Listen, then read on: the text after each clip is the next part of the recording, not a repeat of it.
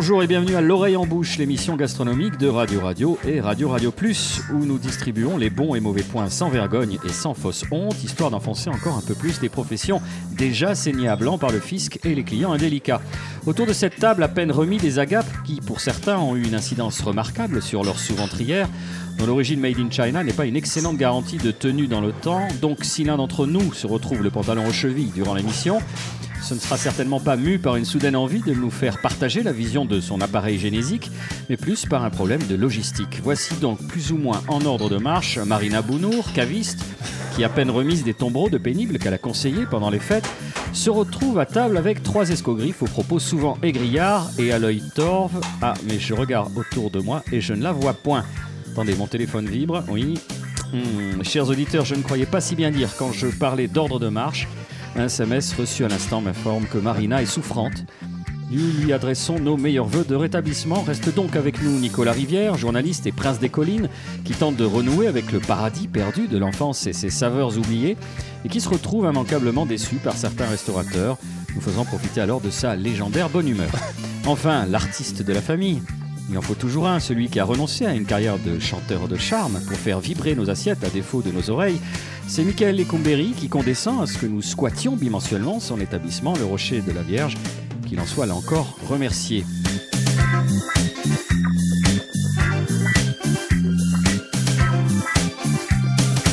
La parenthèse des Enchantés de 2017 venait à peine de se refermer que déjà, tel Napoléon perçant sous Bonaparte, Nicolas Rivière attaquait bille en tête et sabre au clair 2018 en proposant un sujet a priori consensuel, le pain.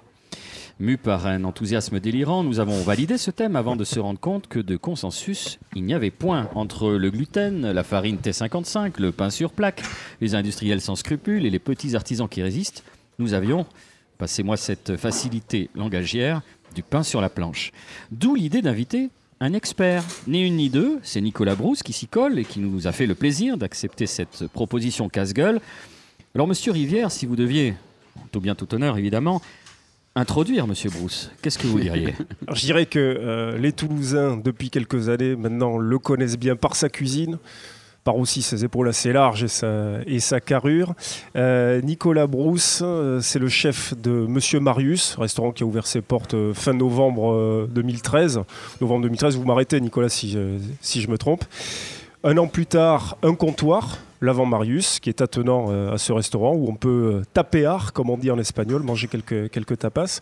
Et puis surtout, par rapport au thème qui nous intéresse aujourd'hui, Nicolas Brousse a monté avec Benjamin Ressac euh, il y a un peu moins d'un an une boulangerie qui s'appelle euh, Grignotte, euh, qui est née d'une belle rencontre, je crois, mais ça vous allez nous le raconter. C'est celle avec euh, Patrick Duller, qui lui-même avait besoin. Patrick Duller, qui est un paysan, je ne sais plus exactement comment il se définit. Ouais, cuisinier paysan, je pense. voilà, et qui est installé à Las- qui est installé à Lascabane dans le Lot, qui est très connu pour ses salaisons et ses charcuteries de, de très haut niveau. Et il avait besoin, vous allez nous le dire Nicolas, il avait besoin de valider un stage en, en boulangerie, c'est ça? Ouais, tout à fait. Euh, Patrick étant un, un ami euh, que le métier m'a m'a fait rencontrer, une, une agréable rencontre. Et, et un jour, on parlait de pain, etc. euh, et de grands sujets de, de notre, de notre métier. Et lui étant euh, paysi- paysan, cuisinier, Ouais. On ne sait pas trop encore le définir. Il fait sa farine, il a l'eau de sa source, il plante son blé euh, et il fait donc son pain. Et un jour, il me dit euh, Nicolas, j'aimerais bien euh, former les cuisiniers à faire le pain dans, un restaurant parce que la, la façon dont je vois les choses, c'est pas compliqué. Et moi, alors là, je saute au plafond. Je lui dis Moi, le jour où tu me verras faire du pain, j'avais tellement bouffé euh, dans les restos où- euh, où- dans lesquels j'ai travaillé à faire des mini baguettes, etc. Le jour où je ferai du pain, eh ben, tu peux bien te lever le tôt le matin parce que je ne ferai jamais de pain. Et il me dit non, mais tu te trompes. euh. Et donc voilà, on échange, on passe une soirée à refaire un peu le monde, À jeun, évidemment. bien entendu. Et euh, à Agen. et, donc je, je rentre à Toulouse, donc avec euh, cette discussion, euh, et, je garde ça dans un coin de ma tête. Et un jour, il m'appelle, je partais en vacances, Et il me dit euh, Nicolas, je vais, ce que la discussion qu'on a eue, je vais la mettre en place. J'ai besoin d'un cobaye, il faut que tu viennes faire le, le, un prestage testeur. euh, ensemble. euh, on prend des notes et moi, au moins, je peux, valider, euh, je peux me, me valider comme organisme de formation.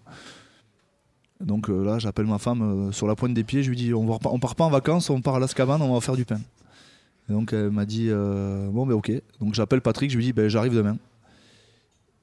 Et donc j'ai fait ce stage-là et puis je suis parti en vacances après et je rentre à Toulouse début septembre et je me dis je vais faire du pain dans mon restaurant. J'ai pas la place. Donc je me- deux Boulangerie. semaines après, je me dis euh, j'achète un local, je, je vais faire du pain dans ce local-là. C'est parti comme ça. Voilà. On voit la force de vos convictions hein, entre le moment où jamais de ma vie je vais refaire du pain Ah ouais. et quelques semaines plus tard j'achète un local et Ouais, je mais c'est comme euh, on boit un verre, non Oui. Et puis euh, au final, je rentre à 6h du matin. Ce qui est amusant dans, euh, dans cette histoire aussi, c'est que vous m'aviez raconté une précédente fois, on, en avait discuté, euh, que vous en aviez assez de manger le même pain un peu partout, alors que tout le monde se gosse de, créativité, en quelque sorte. Ouais, ça c'est un peu mon ego de cuisinier qui, qui, parle et qui souvent euh, on essaye un peu de, de, se, de se faire mousser entre nous, mais c'est vrai qu'on on est tous, on a tous une identité culinaire euh, un peu différente. On essaye tous d'avoir des fournisseurs euh, un peu différents ou un peu exclusifs, etc. Et par contre, euh, je pense que quand on parle du pain, ben, on a tous le même fournisseur, donc tous, tous le même ADN sur la table. Et c'est vrai que ben, sur la ville, on n'avait pas trop le choix. Quoi. Donc c'était du marketing, c'était un facteur de différenciation pour vous en plus d'être euh, agréable? Non, c'était. Non, J'emploie un gros mot volontairement pour vous faire agir. Non, non, c'était de la conviction. Pas, euh, c'était vraiment euh, une idée, une envie, euh, pas une idée de révolutionner les choses. C'était juste euh, quelque chose, l'envie de faire quelque chose de différent. Alors c'est quoi un pain différent euh, selon vous Nicolas Brousse? Alors, un pain différent, c'est rien de différent par rapport à ce qui se faisait il y a 200 ans, mais tout de différent par rapport à ce qui se fait aujourd'hui, c'est-à-dire euh, euh, on fait du pain. Mais bon, à la base du pain, il y a surtout du blé. Et donc l'idée euh, de la boulangerie, enfin de la boulangerie, de Grignotte, c'était surtout d'avoir des produits différents, sourcés différemment, et puis quand on, donc on, avait la méthode de entre guillemets de panification euh, en place, mais le plus, le plus compliqué ça a été de trouver le- la source. Quoi. La source, c'est Cyril Fall, enfin le frère Jérôme Fall, Jérôme Fall. ouais. dans le Gers. Un autre producteur, je crois, dans le Lot, et euh, effectivement, Philippe Guichard. voilà, Philippe Guichard, et puis euh, Patrick Duller. Donc des farines qui sont très différentes de celles qu'on trouve euh, la plupart du temps euh, dans le marché courant. Alors euh, oui, qui sont très différentes parce que c'est bio déjà, je crois. au minimum bio, mais ces gens-là, euh, je pense que le- la labellisation, euh, ils s'en foutent ils comme leur fait. première euh, couche culotte. C'est oui, c'est raisonné. C'est Ouais, c'est raisonné, c'est voilà, c'est ils, ils sont plus sur le, le sourcing de la graine, le, le et on va dire le- l'élevage de du blé. Et c'est vrai que je me suis vraiment rendu compte de l'aspect terroir dans une farine. C'est vraiment là où un jour euh, j'ai eu le déclic de dire euh, ah mais en fait la farine euh, ça a vraiment du goût. quoi. C'est pas aussi marqué que le raisin, mais il y a une influence du terroir néanmoins sur le blé. Ah ben, euh, là, Je j'en ai, ai pas, j'en ai pas ramené. Hmm. Demain, je vous fais un pain de, avec la farine de Patrick Duller. Euh, si je vous dis pas qu'il y a de la, si, si je vous dis rien, vous me dites qu'il y a de la cannelle dans la farine. Et il y a zéro cannelle. D'accord. Il y a ça, ça vraiment, il y a des, ça, ça vraiment. Qu'est-ce que- qu'est-ce qu'on a oublié en 200 ans, Nicolas Brousse? Qu'est-ce qu'on a perdu peut-être? Oui, qu'est-ce qu'on a perdu, effectivement Euh, Sociologiquement, on est passé des pains qui étaient traditionnellement noirs. Euh, au sortir de la guerre, au pain, euh, tout le monde recherchait un pain blanc. C'était un signe de- d'embourgeoisement, de, richesse, de soi-disant c'était meilleur. En fait, on a perdu beaucoup avec ce pain blanc. Je pense que sorti de la guerre, euh, il fallait nourrir les gens. Donc, on, on a fait des blés, on a fait de la cavalerie. Mhm. Pour du puis- rendement. pour faire du rendement. Et puis ensuite, ben, aujourd'hui, on va pas se voiler la face. Il y a des machines, ça coûte moins cher que de la main d'œuvre et les gens, euh, il y a- l'industrialisation qui est passée par là Pour vous donner une idée en quelques chiffres, euh, on utilise du blé tendre pour faire du, pain. Le blé dur, lui, est réservé aux pâtes alimentaires. Deux tiers euh, des variétés de blé tendre ont disparu en un siècle. Il y en a 330 ou à peu près inscrites aujourd'hui au catalogue officiel. Les dix premières couvrent 44% euh, de la surface emblavée, c'est un mot que j'ai appris, emblavée. Euh, et plus de la moitié des agriculteurs ne sèment que un ou deux blés différents. Donc voilà ce qu'on a perdu. On faisait la comparaison avec euh, la vigne euh, il y a quelques instants.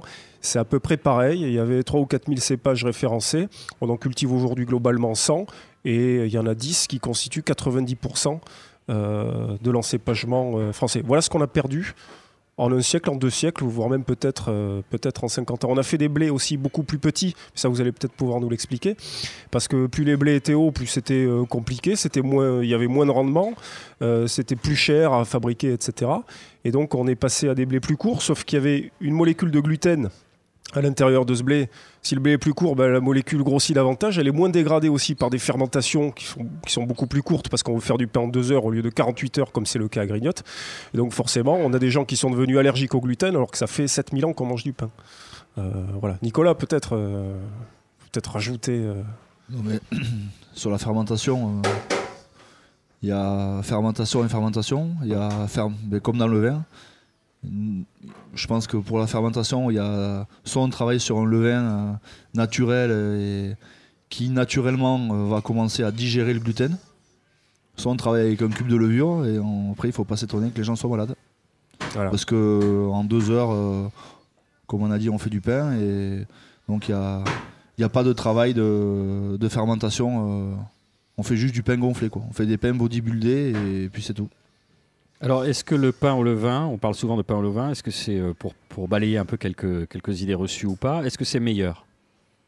Alors, on parle en termes de goût ou pour l'organisme? Pour l'organisme, euh, c'est sûr que c'est meilleur. En termes de goût, après, euh, chacun euh, se fera son propre avis et puis le goût est, est propre à chaque personne. Mais déjà, pour l'organisme, c'est meilleur. C'est meilleur parce que voilà, on, on agit clairement sur les molécules de, gluten et, euh, déjà les blés euh, de population euh, qu'on utilise, c'est des blés qui sont faibles en gluten. Et ensuite, l'action du levain sur ces gluten, vu qu'on fait des fermentations entre 24, 48 heures jusqu'à 72 heures, ben, le gluten a quasiment, est quasiment déjà digéré. Alors, question de, de to- total néophyte, entre guillemets, hein, pardonnez-moi par avance, ça sert à quoi le gluten? C'est pour rajouter du liant C'est pour. euh, c'est c'est quoi? Il est déjà sur le blé, le, le gluten. Oui, oui, c'est sur- c'est Oui, mais il joue un rôle, néanmoins, dans la panification. Ouais, dans- en fait, quand on, quand on pétrit du pain, on agit sur le, le gluten pour donner de l'élasticité à la pâte. D'accord. Donc plus il y a de gluten, plus on a de l'élasticité.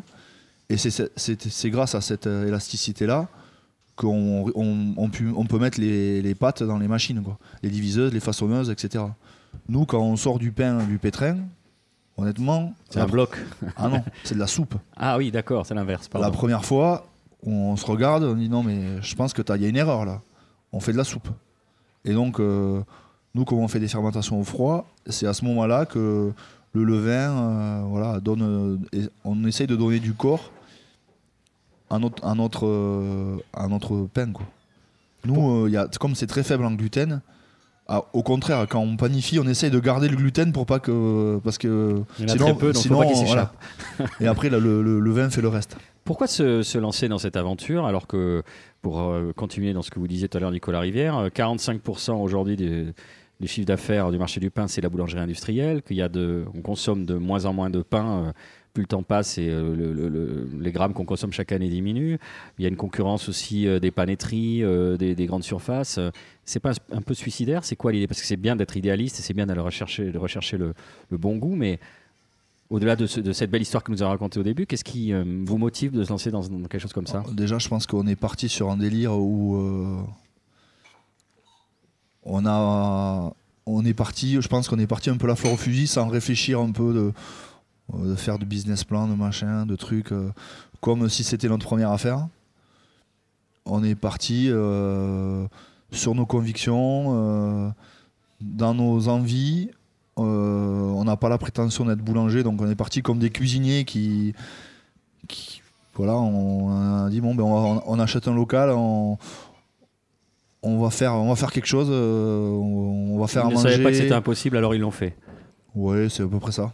On s'est, on est- on s'est, on s'est à aucun moment posé la, la, La question, question. de la rentabilité Ouais, du. Non, non. Vous avez le terme boulangerie Euh, Non. euh, Pour avoir le terme boulangerie, quasi, euh, Il faut être boulanger. faut être boulanger. Voilà. On pas- donc on c'est une sorte de boulanger. D'accord, ok. il euh, C'est-à-dire qu'il y a une réglementation euh, particulière. Il euh, faut avoir le métier de boulanger est protégé, il faut avoir un diplôme. Voilà. le coiffeur. Comme le coiffeur, D'accord. Alors que cuisinier, non. c'est ça.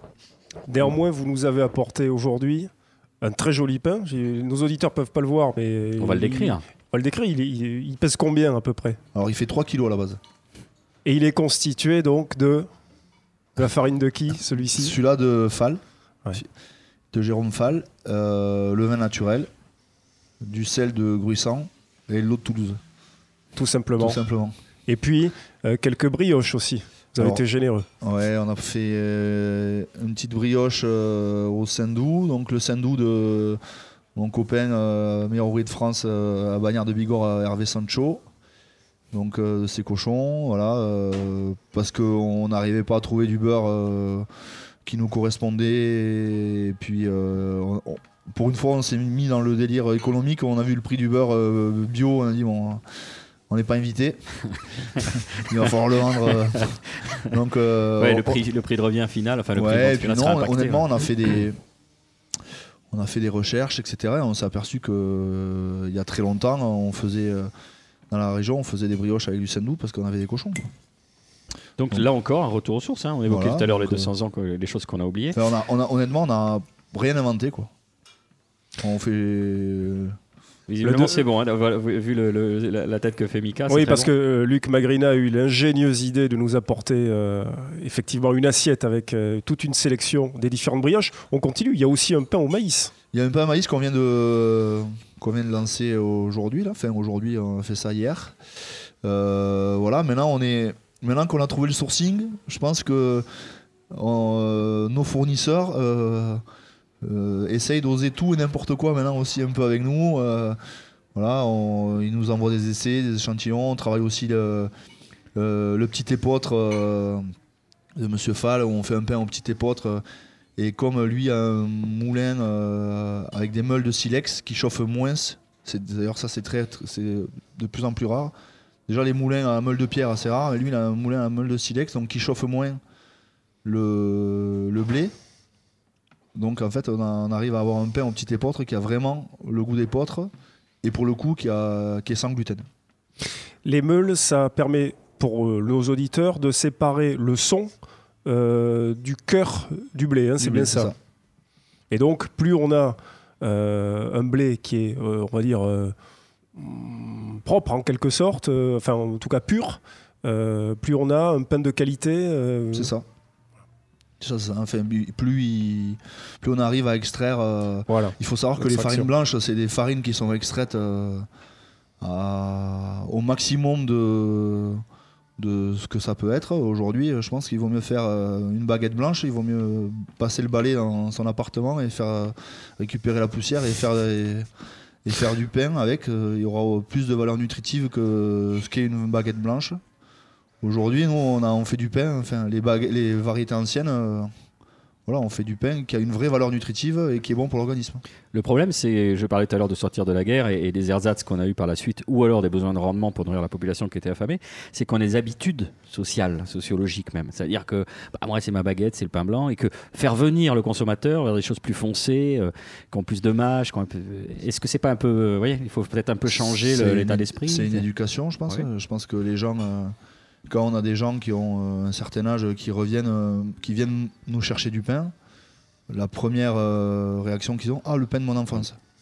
Et puis les, les gens de plus jeunes, je pense qu'au début ils comprennent pas, et puis euh, s'ils sont un peu Curieux. curieux, ils posent des questions, et puis aujourd'hui on les voit revenir. Quoi. Donc euh, Alors, est-ce qu'il n'y a pas quelque chose qui, qui vous, qui vous agace? Moi, je, je vais de moins en moins dans les boulangeries parce que ce qui me, ce qui me fait, euh, ce qui m'embête, c'est de voir un client qui dit alors une baguette, mais pas trop cuite, s'il vous plaît.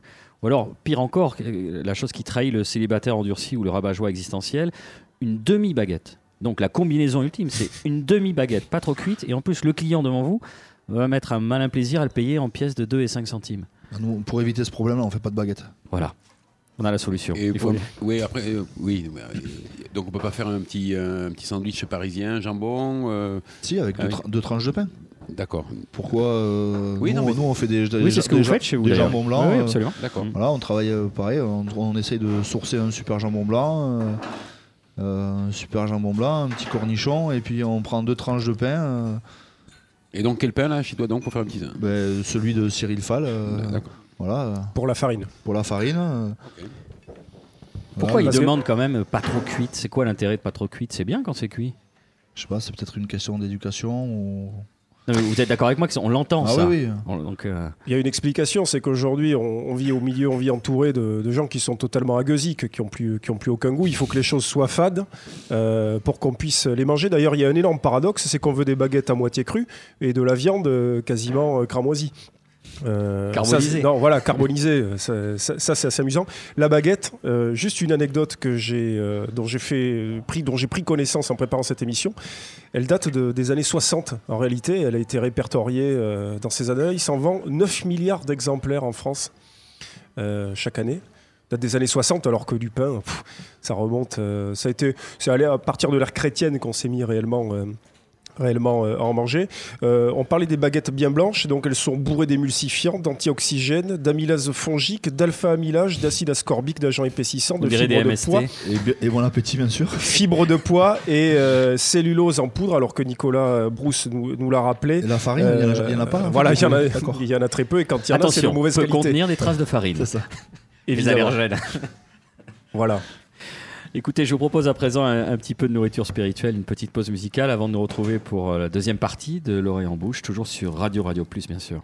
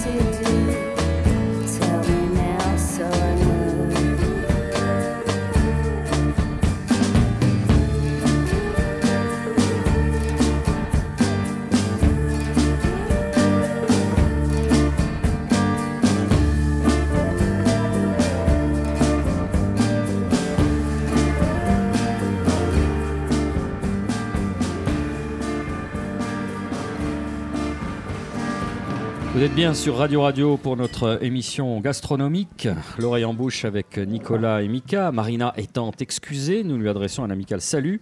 Notre thème aujourd'hui est le pain. On va mettre en avant des initiatives qui nous paraissent particulièrement louables. Notre invité, c'est Nicolas Brousse. Alors Nicolas Rivière, parce qu'on a deux Nicolas aujourd'hui, vous vouliez lui, poser, euh, bah, le soumettre à la question, euh, qui vous révèle absolument tous ses secrets pour monter une boulangerie concurrente. Tous les secrets, je ne sais pas, mais en tout cas, comment avec, euh, avec Benjamin Ressac, qui n'est pas là, qui est à la boulangerie justement, qui la tient en ce moment même, comment à Grignotte, euh, vous fabriquez le pain et les brioches euh, Comment vous on procédez? Tout est fabriqué sur place. On a fait le, le même concept que j'ai déjà dans mes établissements. On a fait un pétrin ouvert. Pétrin ouvert. Non, mais comme cuisine ouverte, je sais pas. On a, oui, c'est vrai qu'on le voit travailler on, quand on on, voit, passe. voilà, comme on cache rien et qu'on n'a rien à cacher, tout est, tout est transparent. Les sacs de farine, euh, À même la boutique. à même la boutique pour euh, voilà on est livré tout est posé euh, au milieu comme Benjamin un peu euh, bordélique entre guillemets Non, comme on n'avait pas comme on n'avait pas de place euh, on s'en sert, d'éléments de déco on a voilà et puis ça sert euh, au moins de traçabilité donc euh, tout est fabriqué sur place euh, Globalement, les farines arrivent. ouais, on- Benjamin se met au travail. Qu'est-ce qu'il fait? Ouais, déjà tous les matins, il donne à manger à son levain. Il a un fils euh, à nourrir. il a son, son levain à nourrir tous les matins. Et puis, euh, et puis après, il, il- il se lance. Comme on est sur des fermentations longues, il a de la chance, il n'est pas obligé de venir à 3h du matin. Donc il arrive à 7h, 7h30. Le premier truc- la première chose qu'il fait, c'est qu'il commence à cuire euh, les pains qu'il a pétris euh, 48 heures avant.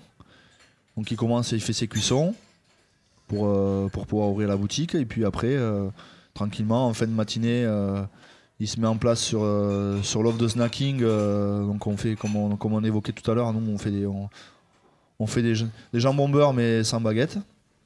Et- Pas que des jambons beurre, oui, d'ailleurs, pas que hein. des jambons beurre, mais on fait euh, deux, trois sortes euh, ou quatre de, de sandwich qu'on essaye de changer un peu comme une carte de restaurant, un peu au gré des saisons et des envies et des opportunités de, de tel et tel euh, copain, fournisseur. euh. Je me souviens de sandwich Grey.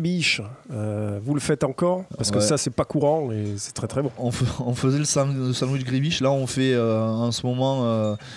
Hervé Sancho m'a appelé euh, la semaine dernière. Il faisait des poitrines. Il avait, il avait rentré un super bœuf. euh, il a fait des poitrines de bœuf confites. On a rentré ça. Et on fait un sandwich euh, chaud avec poitrine de bœuf confite, capre, cornichon. un peu comme une salade de bœuf. Voilà, on, on se met zéro barrière comme on se met dans, au restaurant. On, on essaye un peu de sortir des sentiers battus, on se fait surtout plaisir. Et voilà, et donc c'est l'offre de snacking, elle est un peu axée là-dessus. Voilà, on a fait euh, des soupes de potirons parce que mon papa avait planté des potirons et il y avait des, on avait des potirons à utiliser. Faut euh, pas que ça se gâte. c'est hein, ça, Faut pas que ça faut se pas gâte, gâcher. Faut pas gâcher. Et, euh, et voilà, et puis après en début d'après-midi, donc il se met, euh, il se met la main à la pâte, il, il lance son pétrin, il fait, il fait ses rabats, son pointage, etc., etc.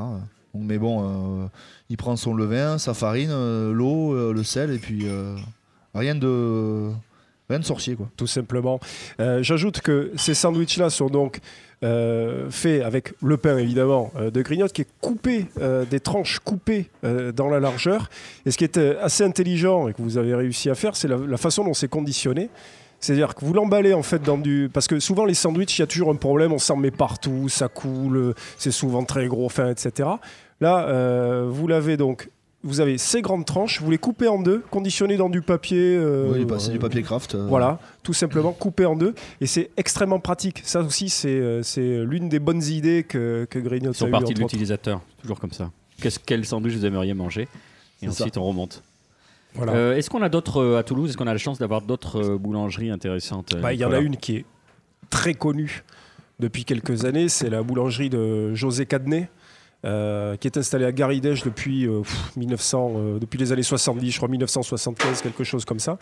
Euh, ce qui est assez amusant, c'est que le Cadnet, qui est aujourd'hui une marque déposée, faut le savoir, euh, le Cadnet, c'est un énorme pain euh, qui a énormément de goût, une croûte assez épaisse. Moi, j'aime beaucoup, mais bon, ça c'est à titre personnel. Il y en a, il y en a comme vous, Boris, qui sont moins fans qu'auparavant. Il y a plusieurs écoles. Euh, c'est un pain qu'on retrouve dans beaucoup de restaurants. Peut-être, euh, Michael, euh, vous en avez, euh, vous faites peut-être appel à lui de Non. temps en temps. Non, Non. Ah bon, je me suis trompé. Non, moi, c'est- euh, moi c'est en pleine nature, le jeudi Ah oui. le vendredi, Sylvain Joffre, Sylvain donc, Joffre. Et après, lui-même met- sa propre boulangerie. Donc, Ouais. euh. Là, on peut parler aussi de cuisinier. euh, Mais ça me donne des idées avec le, le pain de Nicolas aussi pour un, autre jour. euh. Pour revenir sur, sur Cadenet, ils ont deux boutiques, euh, deux boutiques en centre-ville à Toulouse, enfin deux boutiques de loge, une au Carme et une euh, à Victor Hugo au marché. Ils ont évidemment leur, leur magasin euh, euh, à Garidèche. Euh, voilà, un pain euh, qui peut se conserver aussi longtemps. Ça, c'est quelque chose que- qu'on a oublié, c'est que le pain, ça se conserve, ça sèche pas forcément, sauf quand c'est de mauvaise qualité, ça sèche en deux heures. Mais là, c'est pas le cas. Si c'est gardé dans un torchon, dans un, euh, voilà, dans un linge, sur une planche en bois, le cadenet, ça peut se conserver quasiment une semaine, facilement. Ouais, moi, j'ai une vieille chapin Tupperware de ma maman. ça marche très bien. Autre adresse, la maison Boer, euh, meilleur ouvrier de France. Il faudrait que je vérifie. Je me demande si Cadenet n'a pas eu euh, ce titre-là aussi. Euh, Boer, euh, là encore, euh, marché Victor Hugo, baguette intéressante, parce qu'on a, on a taillé la baguette il y a quelques instants, mais elle n'est pas si mauvaise que ça. Celle que tu avais à midi pour manger, que vous aviez, pardon, eux, voilà. ici à table. Le baguette, c'est boire, moi. Euh, et puis ensuite, euh, une adresse. Alors vous allez m'aider parce que j'ai oublié son nom. Euh, avenue Honoré-Serre, euh, qui servait en son temps Feu chez Navarre le lundi quand toutes les boulangeries étaient fermées.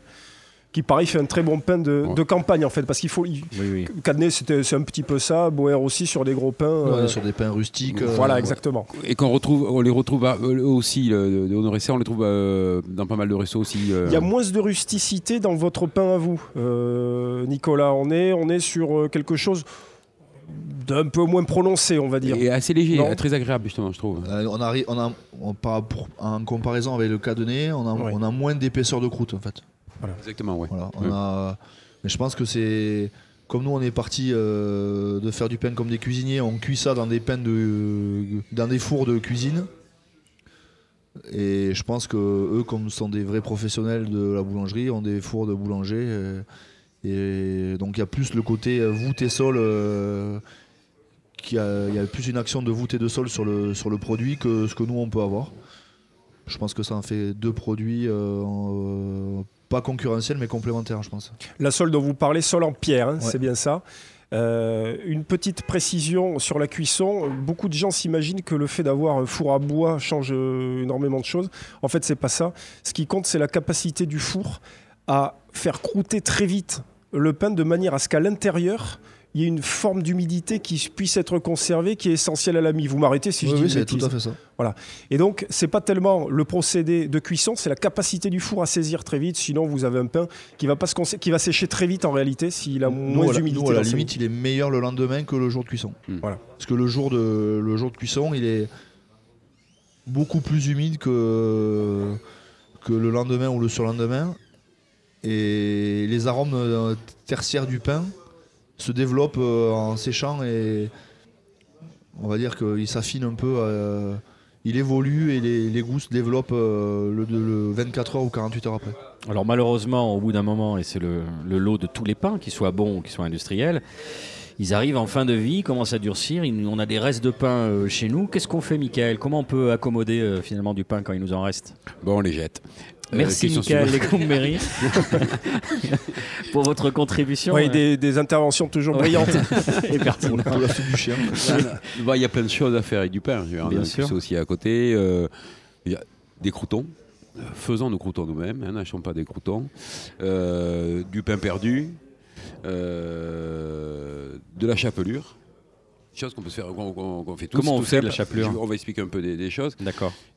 On peut faire des petites bruschettas, euh, des farces pour les tomates, enfin des, euh, pour de- même pour des farces pour, pour la volaille, tout ça, et euh, de la soupe. On peut faire la soupe de pain. Il y a plein de choses à faire avec, euh, avec du pain. De... Bon, vous allez nous donner des exemples parce que là vous nous mettez l'eau à la bouche, mais il n'y a rien à.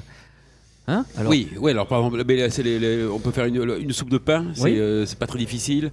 On a, euh, un bouillon, on a un bouillon de légumes, on a un bouillon de volaille, on le garde, on se prend une petite casserole, on coupe euh, des, petits, des petits croutons dans, dans le pain qui est, qui est un peu rassis, on fait revenir d'abord dans la casserole un peu d'ail avec du beurre et de l'huile. On fait revenir l'ail tranquille pendant 3-4 minutes, on ajoute les croutons de pain, on remue bien, on laisse bien prendre pendant 5-10 minutes, on verse le bouillon, on ferme, on, on f- 10 minutes, on ouvre, on laisse euh, euh, réduire. Et en 15 minutes, on a une petite soupe de pain, euh, on met un peu de crème, fraîche si on veut, et voilà, quoi, c'est tout, c'est tout bête. Une recette de pain perdu, Michael, parce que ça, c'est Bon, le pain même- perdu, moi je le fais, j'ai pas de recette. Quoi. On fait ce qu'on a dans les frigidaires. On a des, enfin, si on a du lait, des œufs, euh, du beurre et du sucre, on a du pain perdu. Quoi. Donc, euh, Bon, on a toujours ça à la maison. voilà. crêpes au sucre. c'est Voilà, pareil. c'est- On mélange euh, du sucre, du lait.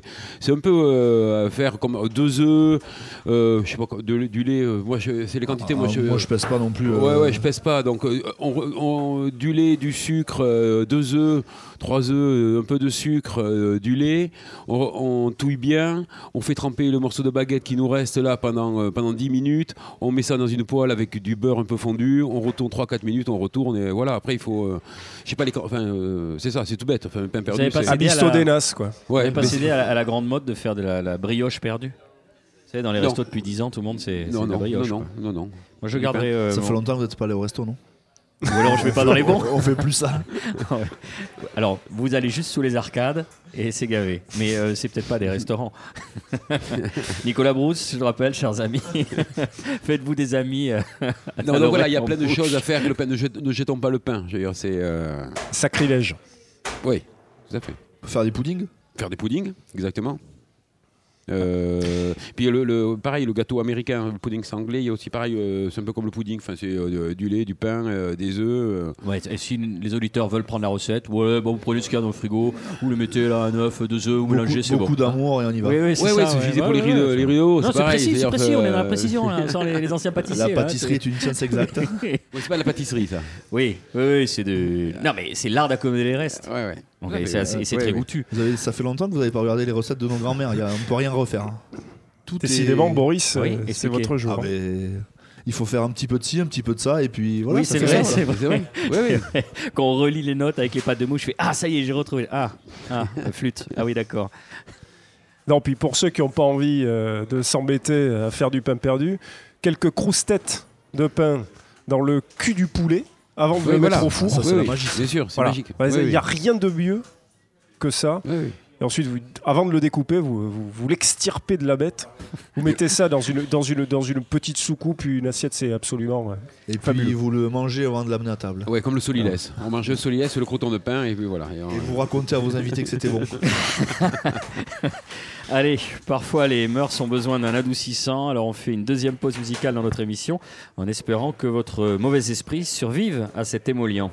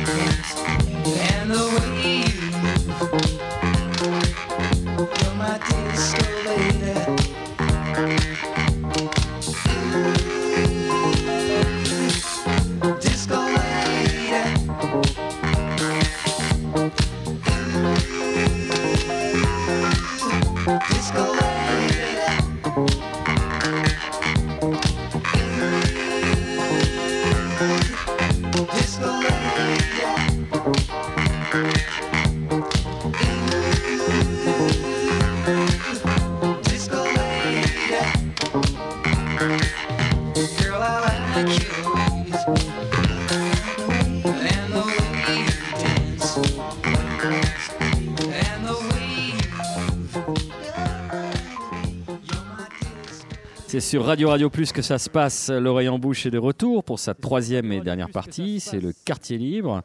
Alors, on, on peut parler de tout, pas forcément de pain. Euh, on commence par vous. Traditionnellement, Nicolas Rivière, le plus sérieux, l'élève le plus appliqué et souvent le plus faillot.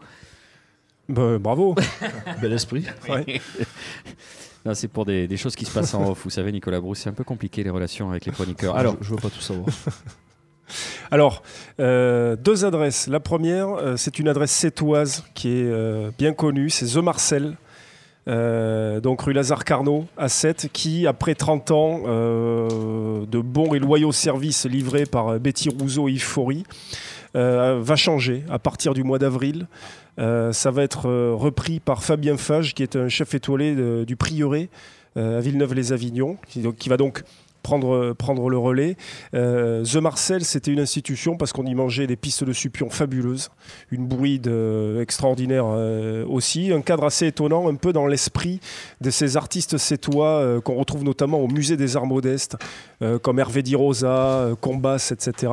Donc un lieu assez étonnant, c'est au bord du, canal de la Marine, je crois.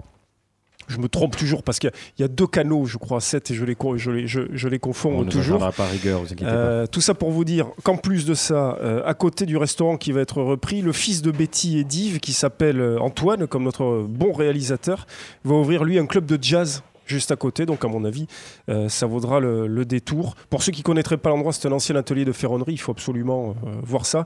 Euh, a priori, ce ne sera pas dénaturé par les nouveaux propriétaires. Autre chose, une adresse absolument fabuleuse pour tapear, comme on dit euh, en espagnol, à Barcelone, qui n'est pas connue, qui n'est pas connue pour être une ville où, les tapas sont vraiment à l'honneur. Ça s'appelle la Chana, euh, à côté euh, de l'avenue Parallèle. C'est tenu par Mireia et Natalia, qui sont d'origine andalouse.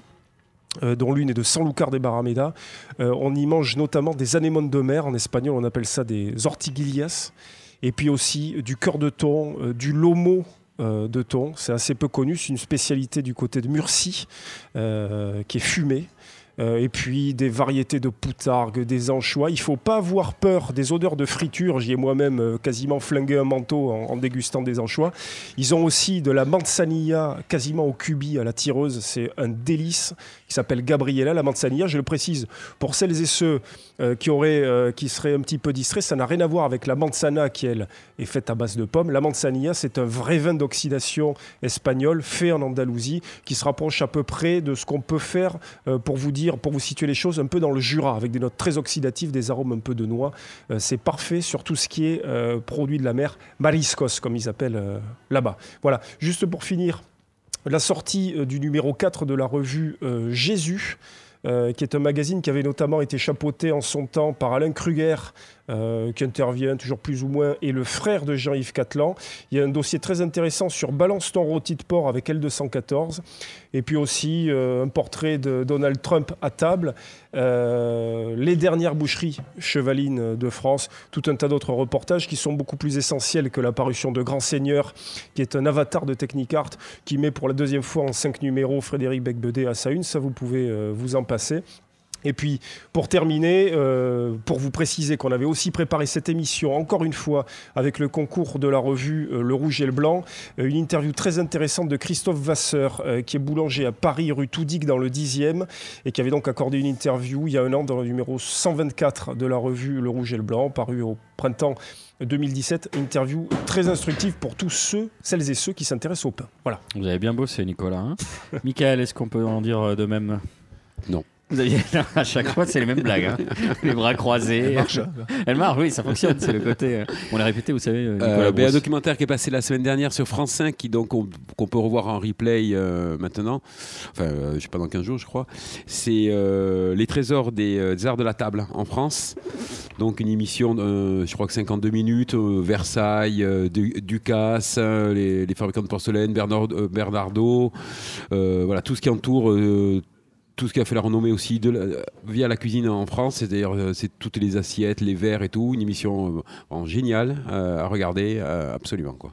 C'est vrai qu'on parle souvent du contenu, mais on oublie parfois le contenant qui peut avoir euh, des atours indéniables. Ouais. C'est vrai. Oui, donc une petite adresse à Toulouse, euh, Valérie, l'Estampille, euh, rue d'Astorgue, Porcelaine Blanche, euh, famille de Limoges, lui aussi, tous les week-ends il va à Limoges, il va chercher la, sa vaisselle, euh, voilà, allez voir. euh, Déjà pour le- avoir le courage de revenir à Limoges tous les week-ends. Ouais. Chapeau bas. Donc on chapeau bas, chapeau bas. C'est des mecs qui aiment leur métier. Non, non, mais ouais, voilà.